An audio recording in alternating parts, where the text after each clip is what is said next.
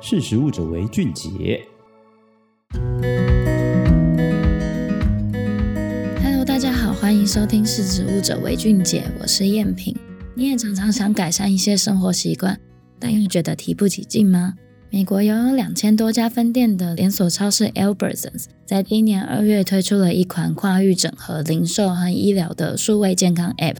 根据消费者在购买食物、运动、睡眠等方面的自我评估，提供生活改善的建议。而当使用者遵循建议达到设定的目标时，App 还会回馈奖励金用来折抵商品。这款 App 的名称叫做 Sincerely Health。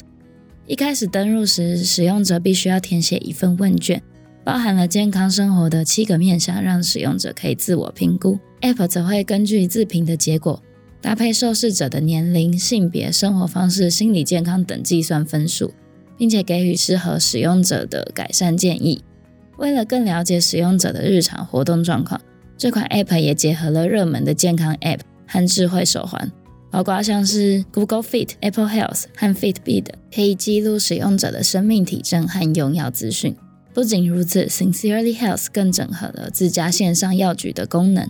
让使用者可以直接透过 App 管理自己的用药处方，还能够预约疫苗接种、视讯看诊。综合以上资讯，Sincerely Health 会替使用者设定目标分数，并持续监测他的生活状况。当目标分数达到的时候呢，Sincerely Health 会给予积分奖励，可以用来折抵 Albertsons 超市的商品金额。而为了鼓励民众多加使用，新朋友一开始加入就享有二十五美元的奖励金，可以促进大众为了健康生活而实际付诸行动。随着人们越来越注重健康生活，许多大厂牌也相继推出类似的服务，像是今年一月，美国 Amazon 也推出了一项订阅计划。让他们的会员享有药品购买折扣，而 Food Lion 也和北卡罗来纳州的一家医院合作，为有饮食安全考量的出院患者提供健康餐盒。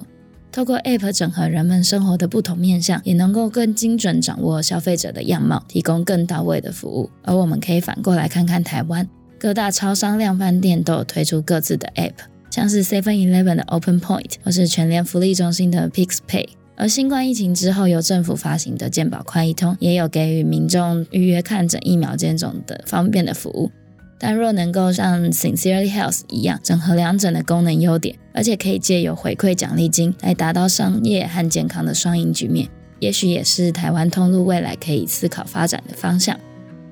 今天我们就分享到这里，那我们下期见。